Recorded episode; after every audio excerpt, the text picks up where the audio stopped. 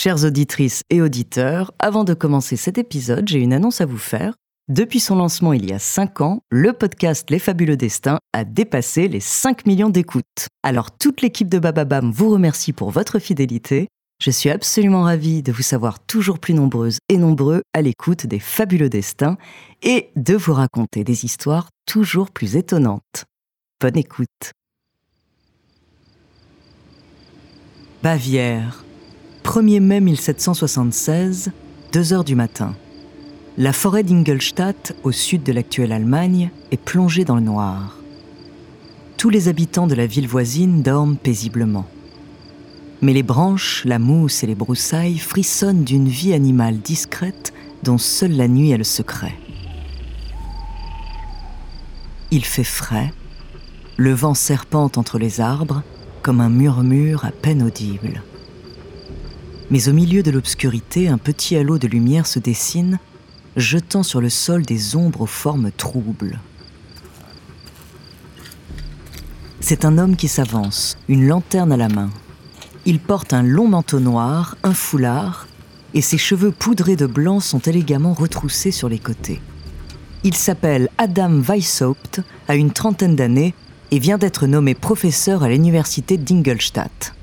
Un homme de sa condition n'a rien à faire dans la forêt à une heure si tardive. Mais ce soir-là, Adam a un plan et il n'est pas seul. Suivez-moi. Les quatre jeunes élèves qui l'accompagnent obéissent. Et après quelques minutes de marche silencieuse parmi les chouettes et les criquets nocturnes, il s'arrête au milieu d'une carrière.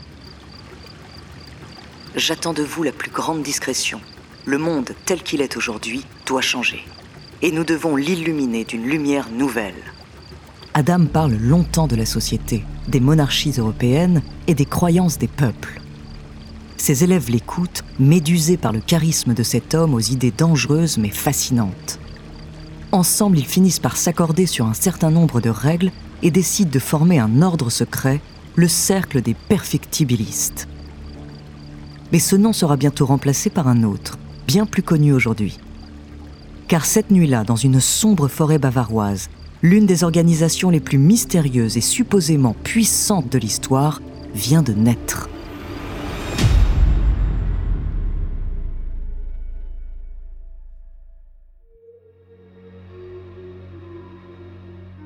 Bonjour, je suis Andrea, bienvenue dans Les Fabuleux Destins. Aujourd'hui, je vais vous parler d'une société secrète qui alimente les théories les plus extravagantes. Mondialement influent, plus puissant que n'importe quel gouvernement, et toujours tapis dans l'ombre, ses membres contrôleraient le monde. La plupart des gens ne croient pas en l'existence de cette organisation, et pourtant, elle a vraiment existé. Son nom, les Illuminati. Entre humanisme et secret, vérité historique et complot, découvrez son mystérieux destin.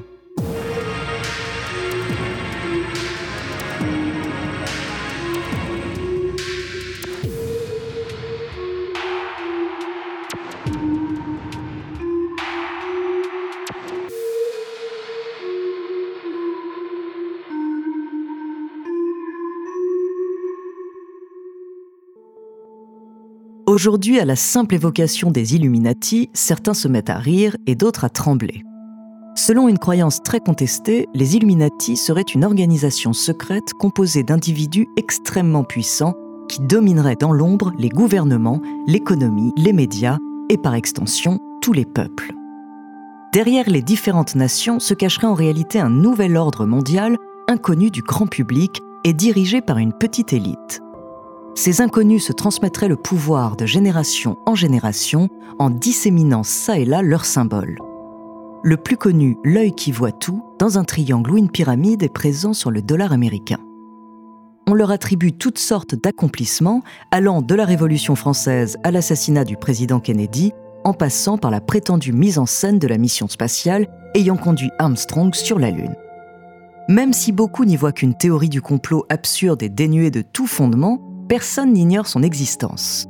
Mais alors, d'où vient cette croyance? Qu'y a-t-il derrière la légende? Et qui sont les conspirateurs à l'origine de cette organisation? Car les Illuminati ont bel et bien existé. Et pour comprendre qui ils étaient et leurs ambitions, il faut remonter 250 ans en arrière.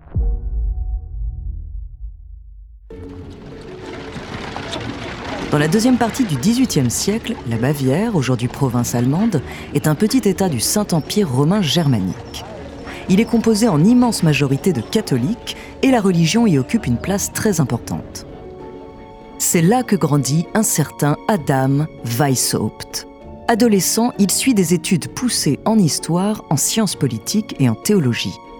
Et très vite, il a accès à la bibliothèque secrète de l'université d'Ingolstadt. Là, un certain nombre d'ouvrages interdits et censurés sont conservés. Diderot, Voltaire et d'autres philosophes des Lumières. Pour le jeune homme, c'est une révélation. Cette pensée humaniste visant à délivrer les hommes des superstitions lui semble limpide. Il est évident qu'il faut remettre en question les valeurs et les institutions traditionnelles pour faire naître un nouveau monde.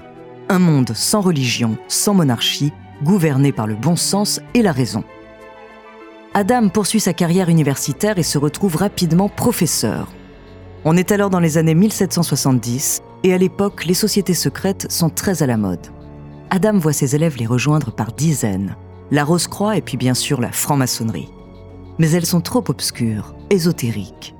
Certaines versent même dans l'occultisme, ce qu'Adam méprise.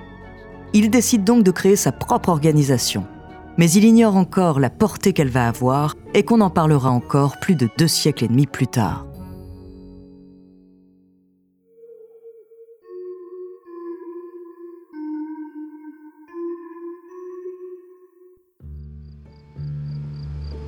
Une nuit de mai 1776, au milieu de la forêt et avec quatre de ses plus brillants élèves, Adam Weishaupt crée le cercle des perfectibilistes et quelques semaines plus tard, l'organisation change de nom pour devenir l'Ordre des Illuminés de Bavière ou Illuminati. Profondément inspirée des Lumières, elle a pour but de libérer l'humanité de l'emprise de la religion et de promouvoir la raison comme seul guide. Leur symbole n'est pas l'œil qui voit tout dans un triangle, puisqu'il s'agit en réalité d'un signe chrétien représentant Dieu et la Providence. C'est une chouette, référence à Athéna, déesse de la sagesse, et à la Grèce antique, berceau de la philosophie et de la démocratie. Initialement, les Illuminati ont à peine quelques dizaines d'adeptes. Ils ne sont pas connus, et ceux qui entendent parler d'eux n'ont pas vraiment envie de rejoindre cette bande d'universitaires anticléricaux et extravagants. Pourtant, Adam fait du racolage chez les francs-maçons. Il infiltre les loges et tente de recruter de nombreux membres, en vain. Mais tout change au début des années 1780 car un nouvel homme vient d'intégrer les Illuminati, le baron Adolf von Knigge, bien connu dans la noblesse et les réseaux de sociétés secrètes. Sous son impulsion, les Illuminati se structurent. Désormais, il y aura plusieurs loges, une stricte hiérarchie et des rituels d'initiation. Et puis surtout, il atténue un peu la dimension anti-religieuse de l'organisation. Le succès des Illuminati, toujours dirigé par Weishaupt, mais réformé par Knigge, est immédiat l'organisation connaît une expansion éclair dans toute la Bavière et au-delà. Ils sont maintenant près de 2000, des nobles, des médecins, des avocats, des intellectuels venus de toute l'Europe. Et de nouveaux membres continuent de rejoindre les rangs.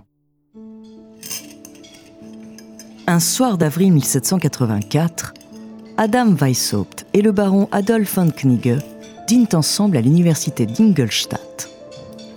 La table est éclairée par quelques bougies de gros rideaux de velours aux fenêtres les mettent à l'abri des regards indiscrets. Même dans ces moments d'intimité, ils ont pris l'habitude du secret. Tandis qu'ils discutent, le baron tente d'amener le sujet de la religion. L'athéisme d'Adam fait peur aux nouveaux membres. Certains commencent même à le traiter d'extrémiste. Sa remarque jette un froid. Adam s'arrête de manger, il fixe son interlocuteur pendant quelques secondes en silence, avant de reprendre. Adolphe, je vais finir par croire que tu fais toi aussi partie de ces fanatiques religieux qui empoisonnent la société. Le ton monte immédiatement entre les deux hommes et le dîner prend fin quelques minutes plus tard. À la suite de cette dispute, le baron quitte définitivement l'organisation, entraînant avec lui de nombreux autres initiés, plus ou moins religieux. Les mois qui suivent, le projet des Illuminati est dévoilé au grand jour par ses déserteurs, Coup d'État, sabotage, révolution, on les accuse de vouloir déstabiliser la société par tous les moyens possibles. Ils sont désormais dans la ligne de mire du gouvernement bavarois, qui ne tarde d'ailleurs pas à passer à l'action. En 1785, un édit officiel vient interdire spécifiquement l'ordre des Illuminés de Bavière. Ses membres sont alors pourchassés, persécutés, et certains sont même condamnés à mort. Beaucoup se dispersent en Europe, et l'organisation s'éteint après seulement 9 ans d'existence. Adam Weishaupt s'exile en Allemagne, où il meurt bien des années après, dans la solitude et l'indifférence générale. Fin de l'histoire Pas tout à fait. Même si on ignore ce que sont devenus ces quelques centaines d'Illuminati exilés en Allemagne, en France ou en Angleterre, on sait que certains ont contacté Benjamin Franklin, l'un des pères fondateurs des États-Unis. Lui-même franc-maçon, il aurait reçu la demande de les accueillir de l'autre côté de l'Atlantique. Personne ne connaît sa réponse.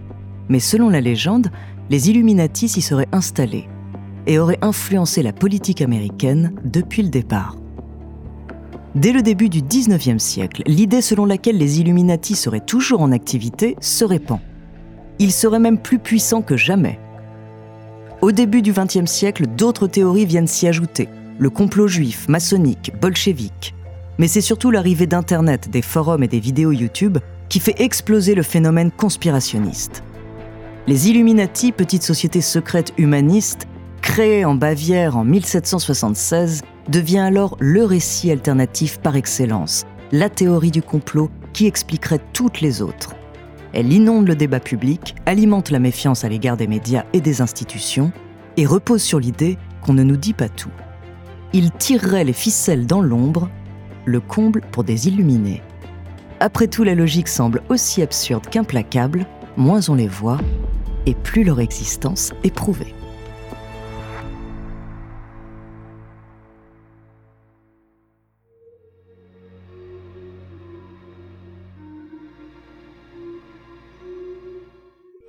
Merci d'avoir écouté cet épisode des Fabuleux Destins, écrit par Ellie Oliven, réalisé par Antoine Berry-Roger.